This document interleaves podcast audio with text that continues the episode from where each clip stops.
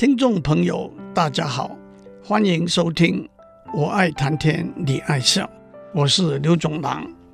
这几个礼拜，我们讨论电脑如何模拟人类的语言文字智能行为。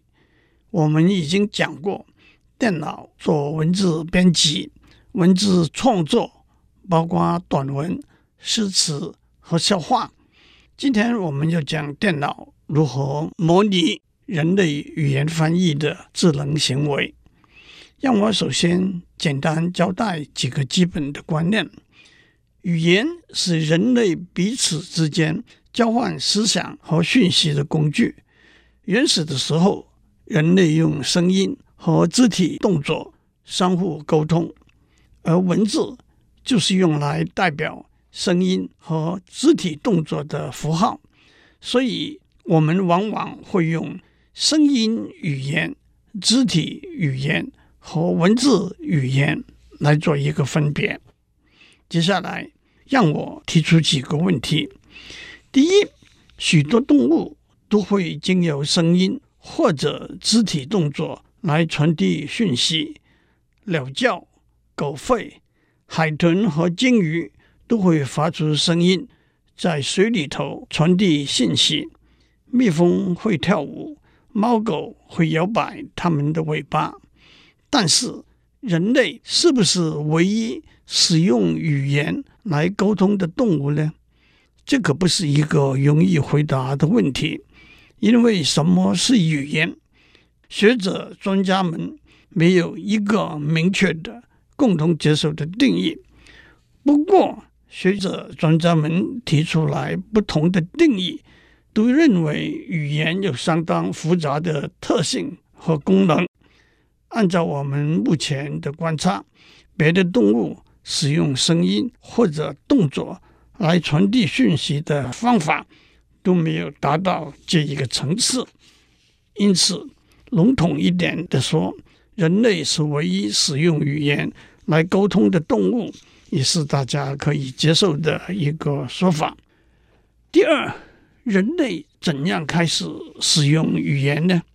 这可又不是一个容易回答的问题，因为远古时期没有记录声音的工具，考古学家也就没有办法找到足够的证据来追溯语言的起源。学者专家们有两个不同的说法，一个说法是人类在渐进的进化的过程中，那包括大脑。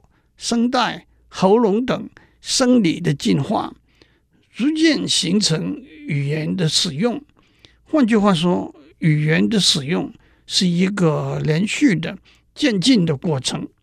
另一个说法是，人类在进化的过程中，经过一个突变，开始了语言的使用。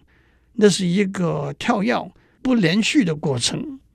到底哪一个说法比较能够为大家共同接受呢？目前也没有结论。第三，人类的第一个语言，也就是字和词，是怎样创造出来的？学者专家们又有许多不同的说法，而且这些说法又可以分成几类。第一类说法可以统称为语言来自对声音或者动作的模仿。这又有好几个假设。第一个叫做“叮当”的假设，那就是字和词来自模仿自然界的声音，“boom” 就是爆炸，“吞吞”就是心，“啊啊”就是刀。第二个叫做“噗噗”的假设，那就是字和词来自快乐、疼痛、厌恶、饥饿等感觉。哈哈，就是笑；哇哇，就是惊讶等。第三个叫做“包哇”的假设，那就是字和词来自模仿动物的声音，“呜呜”是狗，“喵”是猫，“嗯个嗯个”是猪等等。第四个叫“塔塔”的假设，那就是字和词来自模仿说话的动作或者手势。第二类说法可以统称为对外来事故的回应，这又有好几个不同的假设。第一个叫做警讯的假设，那就是字和词源自警告大家小心、快跑、救命等等的必要。第二个叫一气候的假设，那就是字和词源自鼓励大家合力工作时候的声音。第三个是撒谎的假设，那就是字和词源自想要撒谎、掩盖真相等等。让我指出，这些假设都有若干从某些语言中找出来的证据。可不是凭空虚构的。最后，第四个问题是：今天世界上有超过五千种不同的语言，它们是从同一个源头，不过随着时间和空间的变化而发展成为不同的语言呢？还是它们是从不同的源头平行发展呢？学者专家们。也有不同的说法。不过，既然学者专家们对这个问题有不同的说法，让我讲一些传说中的神话故事来解释不同的语言的来源吧。按照《圣经创世纪》第十一章的记载，上帝降雨四十昼夜，带来淹没大地的洪水之后。诺亚的三个儿子和他们的后裔分散在不同的地方定居。那个时候，所有的人都是说同样的语言的。他们在示那那个地方找到一个平原，就商量要建造一座塔，一直通到天上去。耶和华说：“他们说同样的语言，以后无论他们要做什么事，都无法可以阻挡。”因此，耶和华就辩论了他们的口音，让他们说不同的语言，不能相互沟通。因此，直通到天上去的塔也建造不成了。耶和华使众人分散到各地去，那个城的名字就叫做巴比 （Babel），那个塔就叫做巴比塔。在希腊神话里头。在天帝宙斯管辖之下，天下所有的人都说统一的语言。宙斯也认为那是大好不过的事情。可是他一个非常聪明、多才多艺、却喜欢捣蛋的儿子爱马仕 （Hermes），他能言善辩，开始教人类说不同的语言。在希腊神话里头，他也被认为是主宰语言翻译的神。按照印度神话里头的说法，大地上有一棵叫做智慧之树 （Knowledge Tree），他长得很高。他心里想：我的头可以往上抵达到上天，我的枝叶可以散布大地，让所有的人在我的树荫底下。有我庇护，但是梵天 Brahma，梵天是印度婆罗门教的创造之神，也是梵文字的创造者。要惩罚智慧之树的骄傲，就把它的枝叶剪断、拆开，散布到不同的地方去。这些枝叶变成不同的树，也就是信仰、习俗、语言不同的人的起源。在澳大利亚的原住民有一个不同的说法。远古时代有一个妇人叫做乌鲁瑞，她拿着一根大拐杖到处游走，在别人睡梦中点燃野火。他死了之后，大家听到这个好消息，抢着赶过来要分吃他的尸体。首先吃到他的肉的人，讲话伶牙俐齿。接下来赶到的人吃了他的内脏，就讲稍微不同的语言；最后赶到的人吃了剩下来的残骸，就讲大不相同的语言了。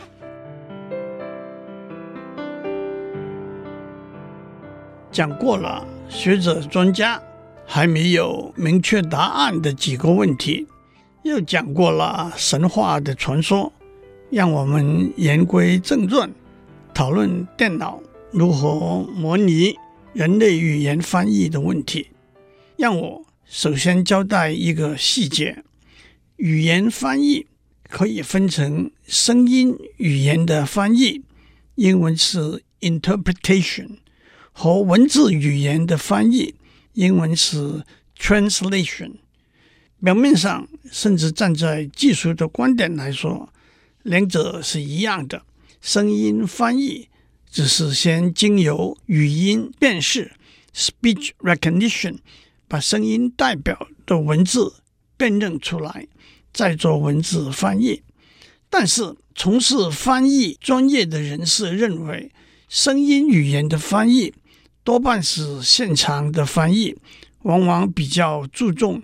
声音语言的含义，甚至现场的气氛和环境，也比较不拘泥于逐字逐句的翻译，而文字语音的翻译往往没有即时翻译的压力，所以对文字的修饰也比较注意，而且推而广之，也成为一种文字艺术，诗词的翻译。笑话的翻译也的确可以看成文字创作的一个面向。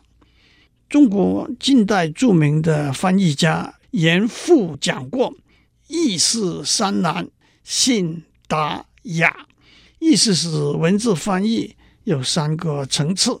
第一个层次是信，那就是译文要准确，不偏离，不遗漏，也不要随意增减。第二个层次是达，那就是译文要通顺明白；第三个层次是雅，那就是译文要优雅。不过，当我们讨论电脑模拟人类翻译的智能行为的时候，我们对翻译的结果只限于以信，那就是译文能够准确地表达原文的含义为主要的。衡量标准要谈达和雅，我们就得从文学创作的观点来谈，那就超过了我们讨论的范围了。不过，经由专业的翻译人员也好，使用电脑程式也好，来做文件，譬如说市场调查、用户满意度调查、研究报告等等的翻译。一个评估翻译的结果的准确度的方法叫做回译 （back translation）。比如说，先由专业翻译人员把一份中文的文件翻成英文，独立的专业翻译人员把英文的文件倒过来翻译成中文，拿这两个中文版本来做比较。如果两个版本相当接近，就可以判断翻译的英文版本是相当准确可靠的了。当然，如果两个版本差异很大，那我们也无法判定到底是原来中翻英带来的错误，还是倒过来英翻中带来的错误。不过，站在应用的观点来说，两个正面的结果总可以增加我们对往和返。两个翻译过程的信心，但是回忆也带来许多有趣的笑话。美国有名的文学家、幽默大师马克·吐温在一八六五年发表了一篇用英文写的幽默的小故事。当他发现这篇文章被别人失真的翻成法文之后，他亲自把这篇法文的翻译回译为英文。在他刻意耍幽默之下，这两篇英文的文章就大异其趣了。一个用电脑程式把英文句子翻成俄文，又再回忆成英文的笑话是：英文原来的句子是 “The spirit is willing, but the flesh is weak”。经过回忆之后，这个句子变成 “The vodka”。is good, but the meat is rotten。原句 spirit 这个字原来是精神的意思，但也可以翻成酒精，再回忆成 vodka。原句 “flesh” 这个字原来是躯体的意思，回忆之后却变成肉块了。我也先把 “the spirit is willing, but the flesh is weak” 这句英文翻成中文“心有余力不足”，然后使用 Google 中翻译的程式，得到的结果是 “I have insufficient strength”，倒是差强人意。当然，现在 Google 和其他翻译程式的功能。是大大的有进步了。其实用电脑做文字翻译是远在一九五零年代人工智能这个观念的萌芽时期就已经被提出来的研究题目。那个时候，从使用电脑做算术运算推广到做文字处理，翻译是很自然，也是很明显的一个方向，而且。原则只要有规则可以遵循，电脑就有处理的能力。这个思路，只要把原语言 （source language） 和目标语言 （target language） 的字和词的意思和文法规则清楚地罗列出来，对照比照，就可以把原语言的句语翻译成目标语言的句语了。这可以说是在一九六零到八零年代用电脑翻译的主流研究方向，统称为基于规则的机器翻译 （rule-based machine translation）。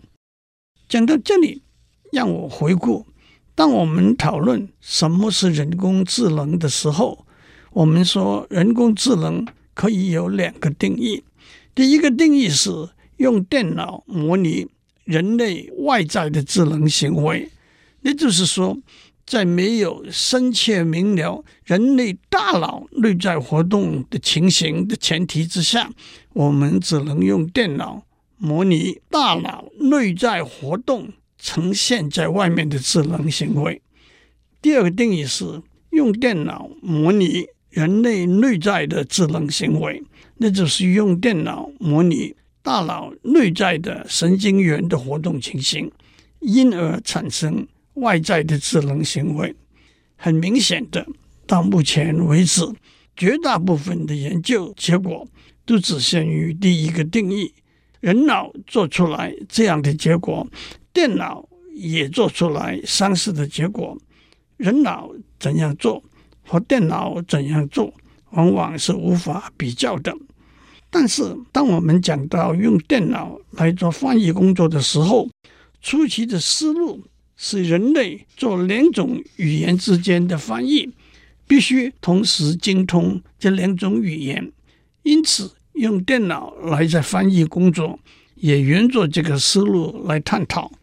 因此，在被统称为基于规则的机器翻译 （rule-based machine translation） 方法中，语言学专家必须一分别建立原语言和目标语言的字典、词库以及文法规则；二建立原语言和目标语言之间字、词和句子的转换规则。有了这些资料，翻译的过程可以分为三步：一、分析 （analysis），分析。原语言的句语的文字结构；二、转换 （transfer），把原语言的文字结构转换成目标语言对应的文字结构；三、合成 （generation），从目标语言的文字结构合成目标语言的句语。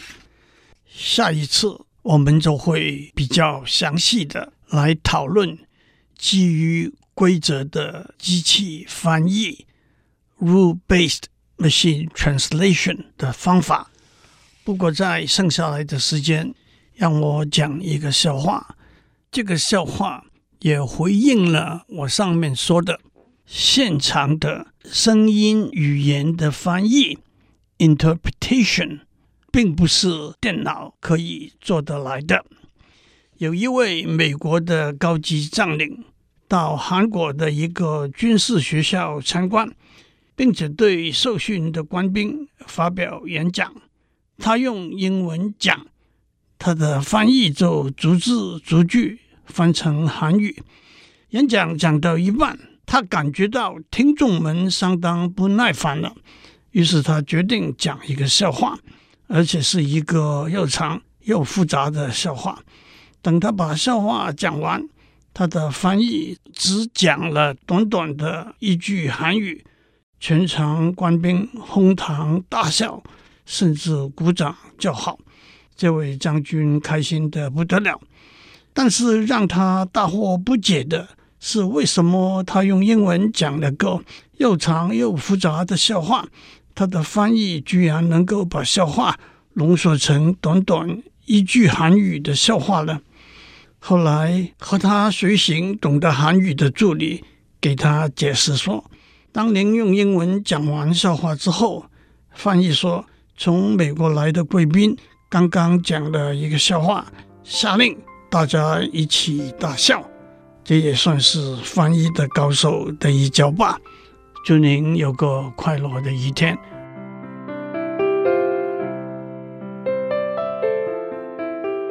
以上内容由台达电子文教基金会赞助播出。